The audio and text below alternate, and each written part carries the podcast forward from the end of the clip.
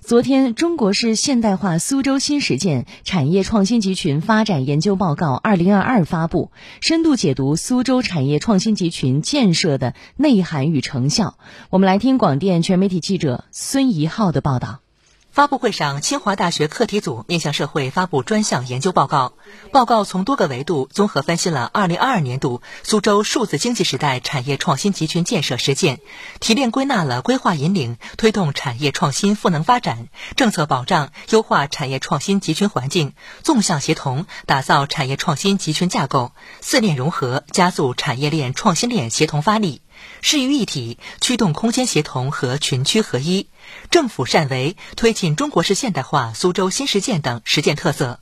二零二二年，苏州四大产业创新集群产值增长百分之四点六，组建十五个聚焦于关键战略技术和产业前沿的创新联合体。全市新增发明专利授权两万零五百五十八件，同比增长百分之四十点零七。全市人才总量达到三百六十三万人，其中高层次人才三十四万人。呃苏州呢，呃，这个拥有众多的，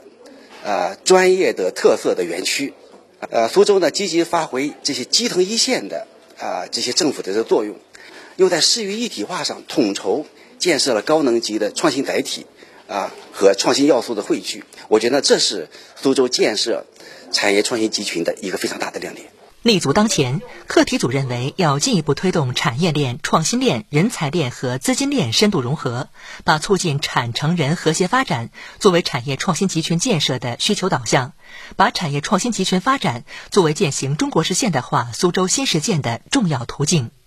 苏州的这样一个先行先试，它是具有一定的这个启示的。那么产业体系的现代化是我们中国式现代化的重要的构成。苏州的这样一个探索和实践哈，特别是从党的十八大以来，我们进入到了产业创新集群的这样一个建设阶段。